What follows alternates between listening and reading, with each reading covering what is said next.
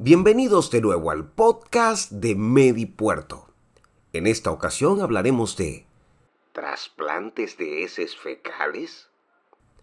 Contrario a lo que la mayoría cree, no todas las bacterias son férreas enemigas de nuestro organismo.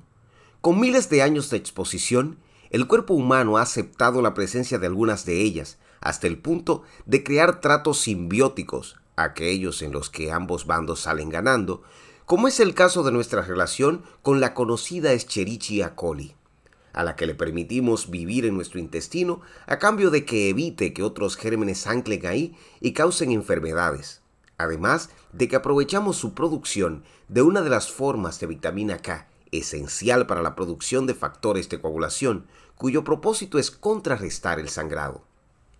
La masa de microorganismos que conviven con libertad a lo largo y ancho del tubo digestivo es denominada flora intestinal.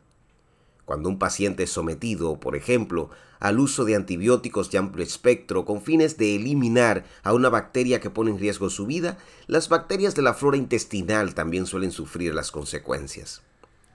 La muerte de la flora intestinal por cualquier causa deja el camino libre para que gérmenes oportunistas a los que el tubo digestivo no se ha adaptado se adocen y ocasionen todo tipo de enfermedades.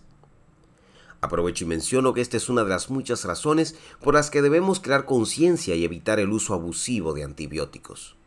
Es en este punto que surge la idea del trasplante fecal, que consiste en el traspaso de materia fecal, rica en flora intestinal y el resto de características de las heces de una persona sana, a otra que padezca algún tipo de déficit.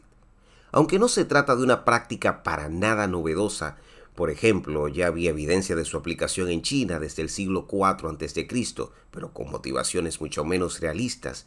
En los últimos 50 años ha venido empleándose como terapia contra gérmenes intestinales oportunistas muy agresivos, como es el caso del Clostridium difficile, que puede aparecer luego de un periodo de ingreso en un centro de salud en el que se implementaron fuertes terapias antimicrobianas. Las heces donadas pueden administrarse envueltas en cápsulas, en colonoscopía, mediante sondas o enemas.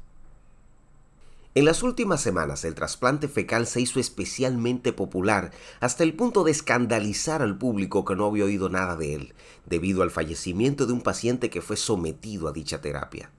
Se trataba de un hombre que padecía de inmunosupresión, que presentó datos de infección grave luego de haber recibido heces de un donante.